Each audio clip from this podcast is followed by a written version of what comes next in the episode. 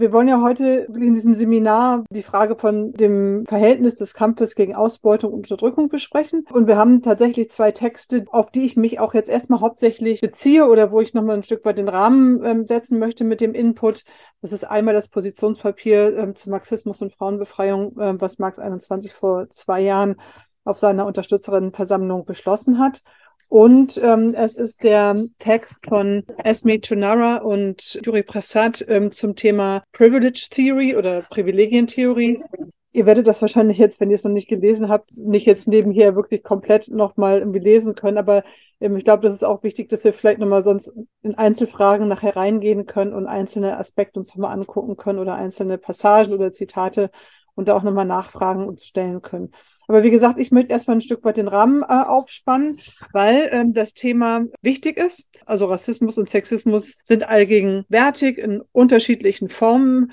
Struktureller Rassismus, alltägliche rassistische Diskriminierung, genauso wie Sexismus in der Gesellschaft, niedrigere Frauenlöhne als die von Männern, sexuelle Gewalt. Und nicht nur wir diskutieren die Frage, wie diese Phänomene zusammenhängen. Es gibt eine ja ganz breite und auch lebendige Diskussion innerhalb der breiteren gesellschaftlichen Linken ähm, über diese Frage. Ich habe gerade ein Buch angefangen zu lesen von Eleonora Roldan Mendivil und Bafta Sabo, die Diversität der Ausbeutung, die sich auch kritisch mit der bisherigen dominanten äh, Theorien ähm, innerhalb der antirassistischen und auch ähm, feministischen Bewegungen auseinandersetzen. Ich will vielleicht zu Beginn zwei idealtypische Positionen gegenüberstellen, die gewissermaßen den Rahmen dieser linken Debatte beschreiben. Einmal eine Position, wie sie ja von Sarah Wagenknecht in ihrem Buch Die Selbstgerechten vertreten wird, wo sie die vorgebliche Lifestyle-Linke und das, was sie skurrile Minderheiten nennt, gegen die vorgeblichen Klasseninteressen der hart arbeitenden Bevölkerung ja entgegenstellt oder damit kontrastiert. Dieses Argument ist übrigens nicht neu. Ich habe gerade mit Volkert Musler gesprochen und er hat mir eine Kritik von ihm einer Intervention von Jürgen Elsässer, der damals noch nicht beim Neurechten Kompakt Magazin war, sondern noch irgendwo ja zwischen seiner früheren linken Vergangenheit im maoistischen KB und wie gesagt seinem jetzigen Rechtsschwenk irgendwie hing. Das war eine Debatte im Jahr 2007, wo Elsässer zu dem Zeitpunkt den Realos in der Linkspartei PDS vorgeworfen haben, mit ihrer Nischenpolitik für Frauen Klasseninteressen ähm, ja, der, der Arbeiterklasse zu verraten und den ökonomischen Klassenkampf als etwas darstellte, als etwas vom äh, Kampf gegen Unterdrückung getrenntes und hat damit sich auch als der bornierte Klassenkämpfer ähm, dargestellt, äh, für den auch diese Position ja von so einem Teil dieses Realo-Spektrums aus der damaligen PDS auch gehalten wurde. Ich will damit nur sagen, das ist eine, eine Argumentation oder eine Debatte oder ein, ein, ein Teil der Debatte, der nicht neu ist, den sich auch nicht Sarah Wagenknecht ausgedacht hat. Es gab auch in den 70er und 80er Jahren ja einen Teil der maoistischen Gruppen, die argumentierten, es gäbe einen Haupt- und einen Nebenwiderspruch, also den Klassenwiderspruch und dann unterschiedliche Formen der Unterdrückung. Und damit auch in der Schlussfolgerung wäre der Hauptwiderspruch aufgehoben, also der zwischen Kapital und Arbeit, könnten auch die Nebenwidersprüche aufgelöst werden. Also diese Argumentation, wie wir sie in diesem Buch die Selbstgerechten finden, ist wie gesagt nicht neu und ist immer auch ein Teil von, von einer Debatte innerhalb der Linken gewesen. Auf der anderen Seite haben wir eine Identitätspolitik, nach der die Ursache von Unterdrückung in einem falschen Verhalten von Individuen liegt oder an den Privilegien der weißen, männlichen und heterosexuellen Teile der Gesellschaft. Und ähm, nach der Logik funktioniert Unterdrückung als Privileg für diejenigen, ähm, die halt nicht ähm, durch ihre Identität nicht Sexismus, Rassismus, Homo- oder Transphobie erleben. Und sie zielt erstmal vor allen Dingen darauf, diese Privilegien sichtbar zu machen. Die marxistische Position, die analysiert ähm, im Gegensatz dazu den Zusammenhang von Ausbeutung und Unterdrückung und bietet damit nicht nur eine Erklärung, sondern auch eine Strategie an, wie beides zu überwinden ist. Ähm, denn was die anderen beiden Theorien nicht sehen, das ist der gemeinsame Kampf von Männern, Frauen, Menschen unterschiedlicher Herkunft, Hauptfarbe, sexueller Identität und Religion ist, der ein Schlüssel ist zur Überwindung der verschiedenen Unterdrückungsmechanismen und der Unterdrückung des Kapitalismus. Genau, wie positionieren wir uns jetzt zu der Kritik der Identitätspolitik ähm, bei Wagenknecht? Ich finde es erstmal wichtig, auch wenn ich immer deutlich mache und sage, dass ich Sarah Wagenknecht nicht für eine Rassistin halte. Also sie argumentiert nicht aus einem, einem rassistischen Weltbild hinaus, dass sie mit ihren Zugeständnissen an rassistische Positionen dem Rassismus die Tür öffnet. Und sie sieht die Ursache von Rassismus in einer zu großen Zahl von Einwanderern und äh, den angeblich begrenzten Kapazitäten des Sozialstaats. Und in diesem Sinne ist ihr Blick auf die Welt eigentlich einer durch eine sehr national geprägte Brille eher ein sozialdemokratischer Blick. Auch da gibt es historische Vorgänger. Sie knüpft bei diesen Themen Migration, Zuwanderung, offene Grenzen an die Positionen von rechten Sozialdemokraten noch vor 1914 an. Damals gab es Diskussionen über den Arbeiterprotektionismus, in dem Clara Zetkin, Rosa Luxemburg, Lenin, aber auch August Bebel ganz ähnliche Argumente, wie wir sie jetzt gegenüber ähm, Sarah Wagenknecht anwenden würden, in der Debatte vertraten. Ich glaube, dass, dass wir ihre Position als solche beschreiben müssen. Und bei Wagenknecht, und das ist nochmal wichtig, existiert oder ist die Arbeiterklasse kein revolutionäres Subjekt, sondern letztendlich stellt sie sich das vor als ja eine, eine Gruppe, ein, ein, ein Wahl, das Wahlvolk, das nach Wohlstand strebt durch Fleiß und Disziplin und was sich dann letztendlich nicht die Trägerin ähm, der umfassenden menschlichen Emanzipation ist, sondern ähm, letztendlich ja der, der Führung einer Person oder der Partei folgt und im richtigen Weg da bestärkt wird. Und ich glaube, dass es wichtig ist, dass wir vor allen Dingen sehen, aber das werde ich nachher noch ein bisschen ausführlicher sagen, dass ja die Aktivität und Selbstaktivität der, der Arbeiterklasse ein Schlüssel ist, wie zur Überwindung von, von Unterdrückung, aber auch die Überwindung des Kapitalismus als Ganzes. Was, glaube ich, wichtig zu sehen ist, dass Wagenknechts Thesen auch eine Reaktion auf falsche Theorien der Unterdrückung und eine Identitätspolitik sind, die ebenfalls keine Strategien in dem Kampf äh, bietet. Und deswegen will ich mir das jetzt noch mal ein bisschen genauer angucken. Genau, eine Identitätspolitik, ein, auch ein sehr liberaler ähm, Antirassismus oder, oder Feminismus, der keine, ähm, keine Antworten bietet. Die Debatte um die Privilegien der, der, des weißen Teils der Bevölkerung ist genauso wenig neu wie die um die männliche äh, Dominanz. Das ist ja sozusagen ein, also die Identität, was ich darstelle, ob ich Mann oder Frau oder welche ähm, sexuelle Identität ich immer habe, ob ich weiß, ähm, schwarz, ob ich welcher Religion ich angehöre, dass das konstituierend ist für ähm, eine Person. Das ist sozusagen ja der Kern dieser Identitätspolitik. Und natürlich reflektiert das auch die Erfahrung, die Menschen weltweit machen. Also das Risiko von der Polizei auf der Straße kontrolliert zu werden, ist ungleich größer für einen schwarzhaarigen, bärtigen Mann in islamischer Gebetskleidung als für eine 50-jährige Frau in einem Lodenmantel. Das ist klar. Das Risiko, sexistisch diskriminiert zu werden, ist größer für Frauen und queere Personen als für einen heterosexuellen Mann. Das sind alles Realitäten. Und ich glaube, es ist auch wichtig, dass durch viele Kämpfe in den letzten Jahren und Jahrzehnten diese Dimensionen der Unterdrückung ähm, überhaupt erst sichtbar geworden sind und viele Zusammenhänge aufgezeigt worden, die wichtig sind, um zu verstehen, wie auch Unterdrückung ähm, und, und Diskriminierung funktioniert.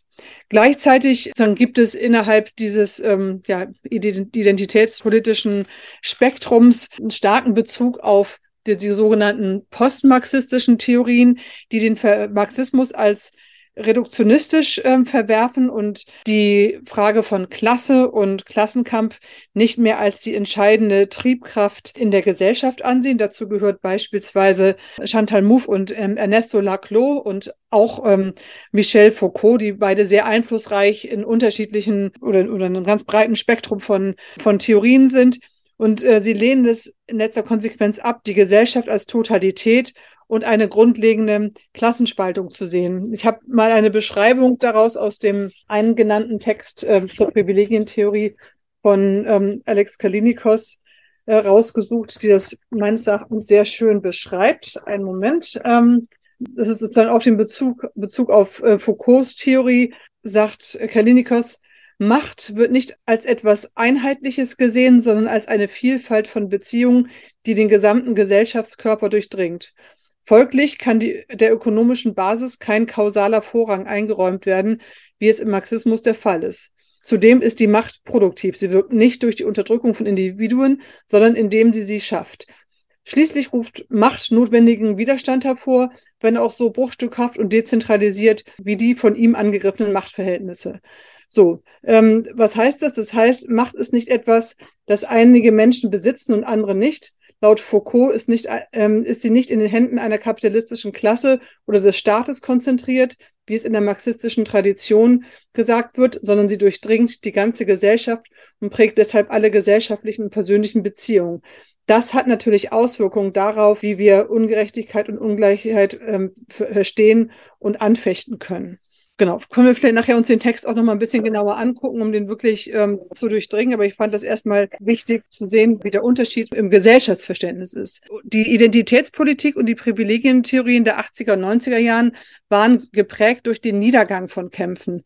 Das ist, glaube ich, ganz wichtig. Ne? Sie ähm, sind einen sehr pessimistischen, also sie verfolgen einen sehr pessimistischen Ansatz, nämlich dass die Menschen durch das, was sie durch Zufall sind, ähm, nämlich weiß, schwarz, Mann, Frau, was auch immer, letztendlich geprägt sind, diese Identität ja erstmal sozusagen nicht veränderlich äh, ist. Und sie akzeptiert in letzter Instanz den gesellschaftlichen Bezugsrahmen, in dem Menschen geprägt werden. Und das führt dann dazu, dass Symptome mit sozusagen den eigentlichen Problemen bzw. ihren Ursachen verwechselt werden. Und ich glaube, dass, ähm, ja, wenn man zum Beispiel davon ausgeht, dass ich erst den Rassismus in der Arbeiterklasse ähm, überwunden haben muss, bevor ich anfangen kann, das System zu bekämpfen, dann führt das natürlich zu einer Passivität, als wenn ich diese beiden Kämpfe miteinander verbinde.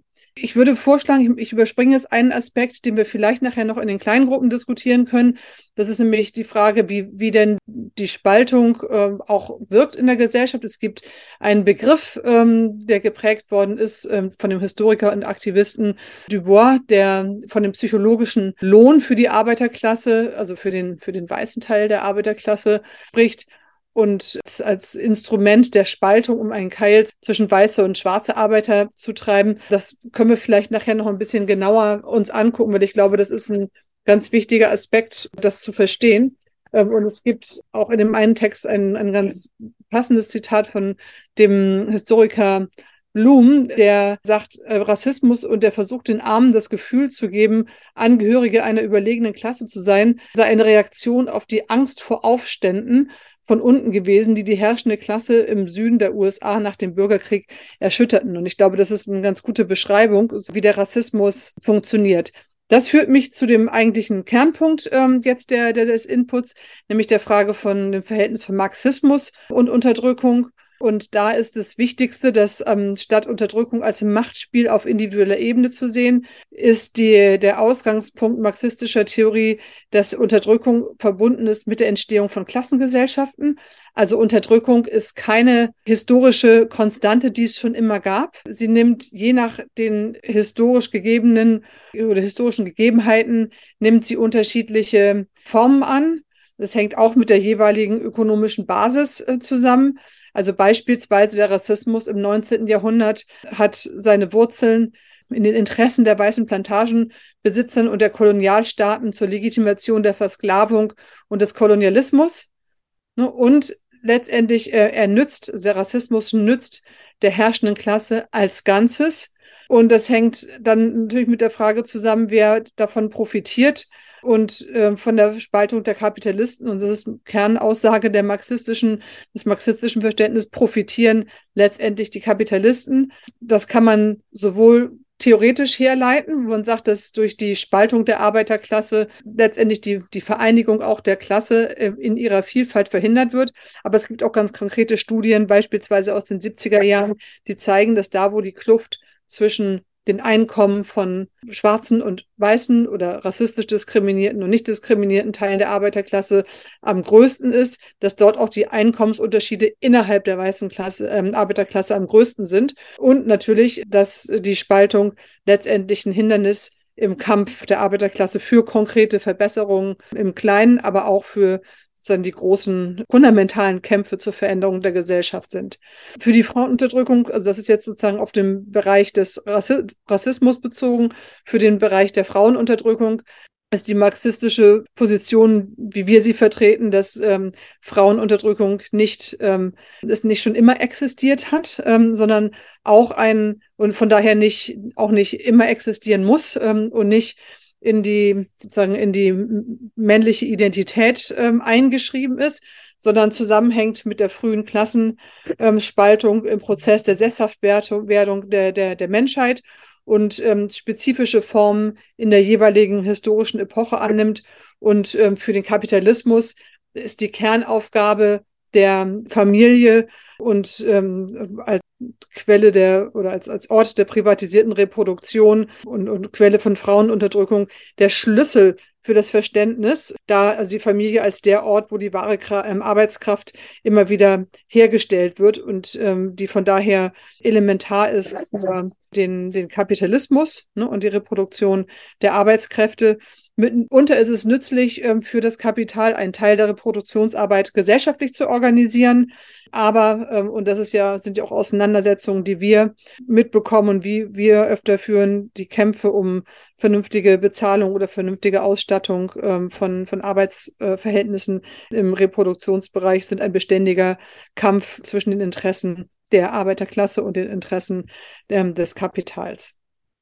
Das führt mich vielleicht zu dem Punkt, sozusagen ein bisschen zu, das zu verallgemeinern, zum Verhältnis von, von ähm, Basis und Überbau ich glaube, es ist, also oft wird ja mit einem sehr mechanistischen Verständnis von Marxismus sozusagen operiert oder mit einem sehr, sehr klischeehaften Verständnis von Marxismus. Das entspricht aber nicht dem, wenn man mal in die Texte reinguckt, was Beiträge von Engels und Marx in Bezug auf das Verhältnis von Ausbeutung und Unterdrückung meinen. Und ich finde in Bezug auf das Verhältnis von ja, von, von, von Basis und Überbau ähm, hat Friedrich Engels das schön beschrieben, ähm, dass letztendlich zwar eine gewisse auch Unabhängigkeit der Ideen ähm, und des gesellschaftlichen Überbaus gibt, aber letztendlich ähm, die ökonomische Basis entscheidend ist. Und er sagt, ähm, er schreibt, die politische, rechtliche, philosophische, religiöse, literarische, künstlerische Entwicklung beruht auf der ökonomischen. Aber sie alle reagieren aufeinander und auf die ökonomische Basis. Es ist nicht dass die ökonomische Lage Ursache allein aktiv ist und alles andere nur passive Wirkung, sondern es ist eine Wechselwirkung auf Grundlage der in letzter Instanz stets der sich durchsetzenden ökonomischen Notwendigkeit. So, ich mache den letzten Satz nochmal, sondern es ist die Wechselwirkung auf Grundlage der in letzter Instanz stets sich durchsetzenden ökonomischen Notwendigkeit. Das heißt, es gibt ähm, eine gewisse Unabhängigkeit äh, von äh, und Eigendynamik auch von Formen von Ausbeutung und ihrer Wirkung. Aber es gibt letztendlich, sozusagen gibt es das äh, in letzter Instanz dominierende und sozusagen das sind die, äh, das sind die ökonomischen ähm, Notwendigkeiten ähm, der und, Klassenverhältnisse. Es ist auch nicht so, dass es gibt ja auch das Klischee, dass letztendlich die Marxistinnen und Marxisten und Marx und Engels selber gar nicht ähm, sich so großartig geäußert hätten. Und natürlich ist es so, dass Marx und Engels beide Kinder ihrer Zeit waren und auch in ihrer Sprache natürlich ähm, die Sprache benutzt haben, wie sie zu der Zeit genutzt wurde. Aber ich finde es wichtig zu sagen, dass sowohl in Bezug auf das Verständnis von Frauenunterdrückung, Engels mit seinem, seinem Artikel ähm, zu Ursprung der Familie, des, Sta des, des Privateigentums und, und des Staates, ähm, aber auch Marx immer wieder auch deutlich gemacht haben, wie, wie diese verschiedenen Ebenen zusammenhängen. Und ähm, der Text von, von Esme Chonara und Juri Prasad greift auch nochmal das, ähm, ein ganz wichtiges Zitat von Marx auf über ähm, die Kritik des Rassismus und ähm, Chauvinismus ähm, in, in ihrer Zeit. Und zwar schreibt Marx über die Funktion ähm, und die, ja, die zerstörerische Wirkung ähm, des Rassismus ähm, in der brit-englischen Arbeiterklasse äh, seiner Zeit ne, schreibt über den ähm, Antagonismus zwischen irischer und englischer Arbeiterklasse. Das war sozusagen der, die Kategorien, ähm, ähm, die, die zu der Zeit, zu dem Zeitpunkt, das ist die Spaltung, die es zu dem Zeitpunkt gab. Dieser Antagonismus wird künstlich wachgehalten und gesteigert durch die Presse, die Kanzel, die Witzblätter, kurz alle den herrschenden Klassen zur Gebot stehenden Mittel. Dieser Antagonismus ist das Geheimnis der Ohnmacht der englischen Arbeiterklasse trotz ihrer Organisation. Es ist das Geheimnis der Machterhaltung der Kapitalistenklasse. Letztere ist sich dessen völlig bewusst. Und ich finde, es ist so ein wichtiges Zitat, weil es deutlich macht, wie, wie bewusst die gesellschaftlichen Unterschiede äh, und, und ähm, auch unterschiedlichen Identitäten ausgenutzt werden, um die Klasse zu spalten und sozusagen die Interessen ähm, gegeneinander zu setzen und wie das begleitet wird durch ähm, ja, die Zeitungsartikel oder was wir heute sagen würden, wie sich das in, in den medialen, medialen Darstellung beispielsweise von Muslimen oder in, in sozusagen anderen Formen ausdrückt. So, Genau, ich habe es vielleicht eben schon gesagt, selbst wenn für den Einzelnen oder die einzelne ähm, Rassismus oder Sexismus ähm, als erstmal domin das, die do dominante Form der, der Unterdrückung wahrgenommen wird und ihre oder seine, äh, sein Leben sozusagen prägt, betonen wir als Marxistin dann trotzdem immer die Schlüsselrolle der Klassenfrage. Nicht, ähm, weil das andere nicht wichtig wäre, äh, oder weil es eine Hierarchie in dem Sinne gibt, der, sondern weil es wichtig ist, um den Ursprung von Unterdrückung zu verstehen und um das Problem nicht im Einzelnen zu verorten, äh, sondern im System und äh, dem gemeinsamen Kampf eine entscheidende Rolle für die Veränderung und die Selbstveränderung äh, der Arbeiterklasse zu geben. Und fehlt noch ein weiterer Gedanke. Für Marx und Engels war auch eh nicht das Leid oder die Entbehrung äh, entscheidend für die Bedeutung der Arbeiterklasse, sondern zum einen ihre Stellung im Produktionsprozess, aber vor allen Dingen auch ähm, die Tatsache, dass sie quasi als Arbeiterklasse ein Kollektiv und universell waren. Also die Arbeiterinnenklasse weltweit sozusagen als universelle Klasse hat die, die Möglichkeit, ähm, sich selbst zu emanzipieren und die Menschheit zu emanzipieren, weil sie in der Produktion, in der, ihre, die Veränderung ähm, erreichen kann. Wenn du die Unterdrückung so anguckst, wie Unterdrückung wirkt, das fragmentiert ähm, die Menschen in ihren unterschiedlichen Erfahrungen. Es gibt Leute, die aufgrund ihrer Hautfarbe, ihrer Religiosität, ihrer äh, sexuellen Identität als Frauen ähm, unterdrückt sind. Ähm, aber sie sind nicht, also das, das ist erstmal nichts, was sie als Kollektiv konstituiert. Und deswegen ist es, glaube ich, wichtig, dass wir die Arbeiterklasse als universelle Klasse in ihrer Vielfalt zum, als Schlüssel der, der, der, der Veränderung sehen. Ich will jetzt kurz, ähm, ich glaube, ich habe jetzt auch gar nicht mehr so richtig viel Zeit, ähm, will ich nochmal auf die Diskussion um Intersektionalität ähm, äh, eingehen, weil das eine wichtige Debatte ist oder Stichwort hört man ja auch ganz oft in unterschiedlichen Diskussionen. Und ich würde auch erstmal sagen, dass ähm, die, die Theorie der Intersektionalität erstmal Ausdruck ist. Also Intersektionalität meint ja, dass die verschiedenen Unterdrückungsverhältnisse und Ausbeutungsverhältnisse sich kreuzen. Also intersect heißt sich überschneiden an, an verschiedenen Stellen. Das ist keine bloße Addition von Unterdrückungsverhältnissen, sondern, und, und das ist erstmal ähm, eine richtige Beschreibung der ähm, Realität und Ausdruck dessen, dass innerhalb der sozialen und politischen Kämpfe gegen Rassismus und Sexismus in der globalisierungskritischen Bewegung und in vielen Revolten und Revolutionen, die es weltweit gegeben hat, sich die Debatten auch verändert haben und von einer sehr stark auf das Individuum, und seine individuellen Verhaltensweisen fokussierten Identitätspolitik hin auf eine viel, viel gesellschaftlichere Ebene gesehen wird. Das ist erstmal ein Fortschritt.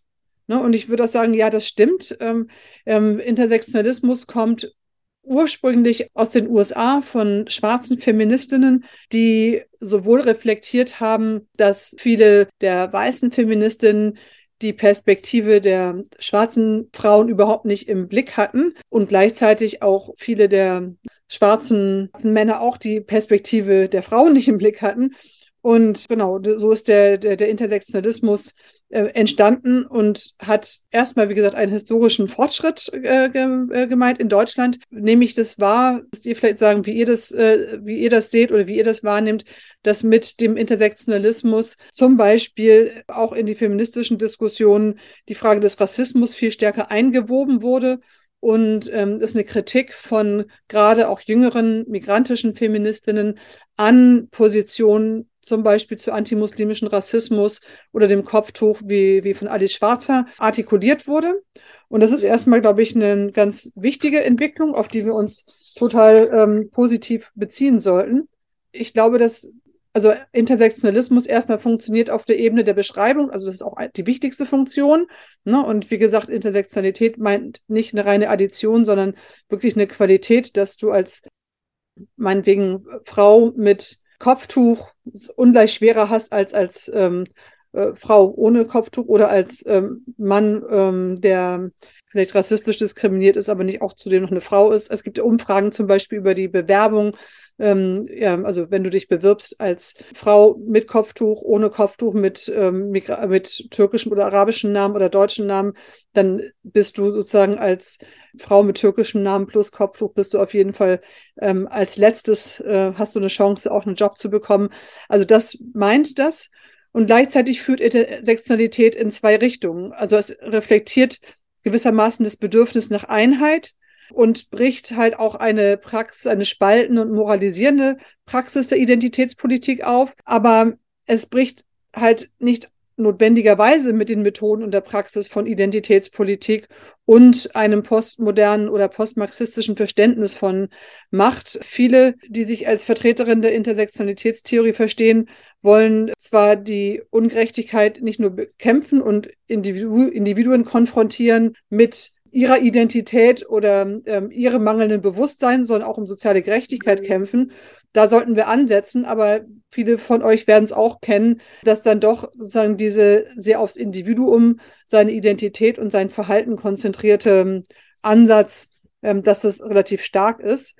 Und ich glaube, ähm, dass wir gucken müssen, wo wir gemeinsam Kampf für konkrete Ziele führen können und gleichzeitig ähm, mit Leuten auch über die Unterdrückung und die Ursachen der Unterdrückung und Strategien dagegen diskutieren müssen.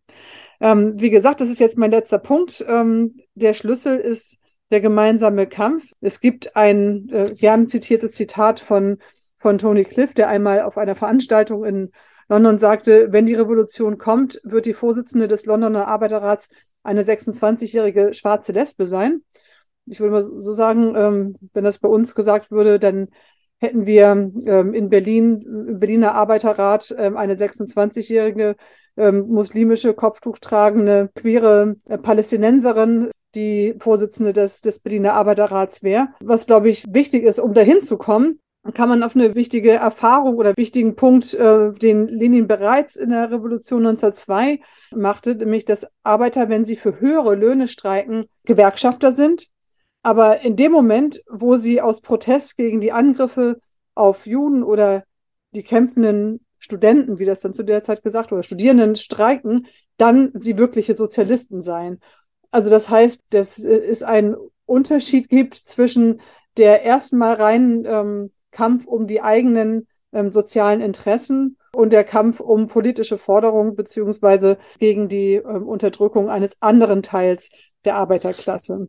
Und das setzt voraus, Trotzki schrieb, dass ähm, man letztendlich eine, um die Gesellschaft zu begreifen und die Notwendigkeit einer neuen Gesellschaft zu begreifen, die Welt mit den Augen der Frauen äh, sehen und begreifen muss. Das heißt auch, dass man diese Perspektiven der Unterdrückten im, im Kern auch einer, einer Strategie haben muss, ähm, die für, für Veränderung kämpft.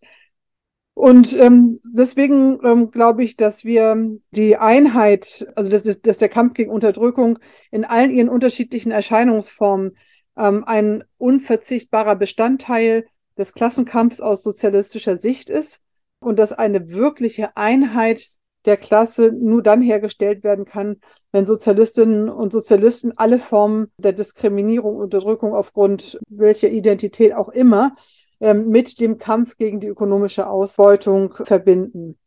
Und weil aber Ausbeutung zur Unterdrückung führt, wird auch die Unterdrückung erst mit dem Ende von Ausbeutung endgültig aufgehoben werden können.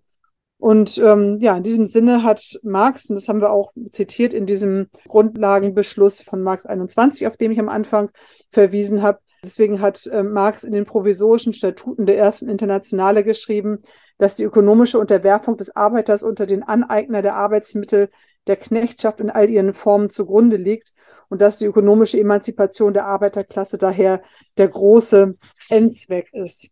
Diese analytische Unterscheidung von Ursache und Wirkung hat nichts gemein mit ähm, einem undialektischen Gerede von Haupt- und Nebenwiderspruch, sondern letztendlich ähm, sowohl sozusagen das Ausdruck der Analyse, aber auch der Strategie, wie wir letztendlich beides beenden können, sowohl die Unterdrückung als auch die Ausbeutung. Und deswegen würde ich als Schlusswort sagen, in Abänderung von dem Zitat von Horkheimer über das Verhältnis von Faschismus und Kapitalismus, wer über Kapitalismus nicht sprechen will, braucht über Frauenunterdrückung und Rassismus nicht zu reden, denn letztendlich gehören der Kampf gegen beides gehört untrennbar zusammen.